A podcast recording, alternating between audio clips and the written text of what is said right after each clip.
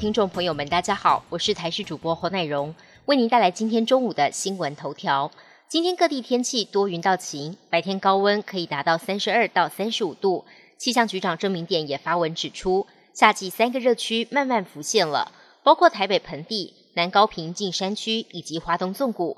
至于端午连假的前两天，周四周五，气象局预估午后热对流发展旺盛，降雨范围可能会扩大。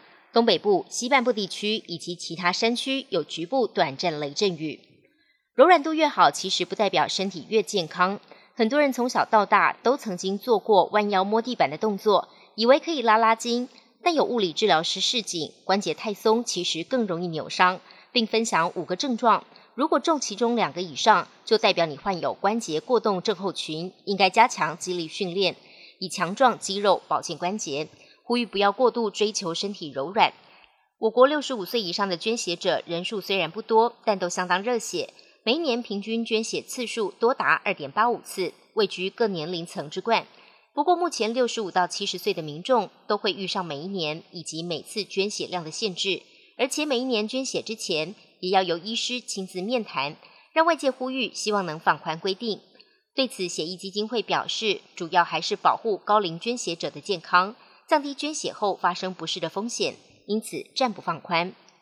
外电消息部分，美国国务卿布林肯访中，与中国外长秦刚会谈五个半小时，双方表示这次会谈坦诚而有建设性。布林肯邀请秦刚访美，秦刚也正面回应，将在适当时机出访。不过，相对于美方公布的对话纲要中，并未提及台海问题。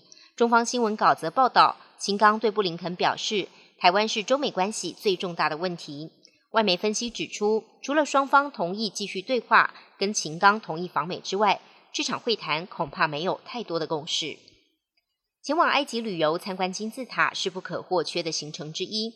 除了骑骆驼慢慢欣赏，这几年还有一种玩法，那就是搭乘动力飞行伞，从空中俯瞰金字塔。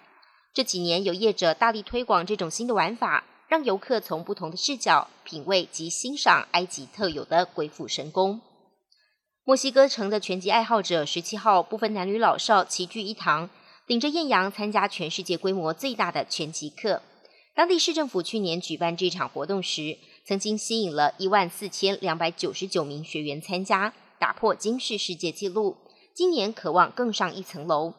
当局希望透过这项活动提倡健康生活。鼓励年轻人多运动，远离毒品跟暴力。本节新闻由台视新闻制作，感谢您的收听。更多内容请锁定台视各界新闻与台视新闻 YouTube 频道。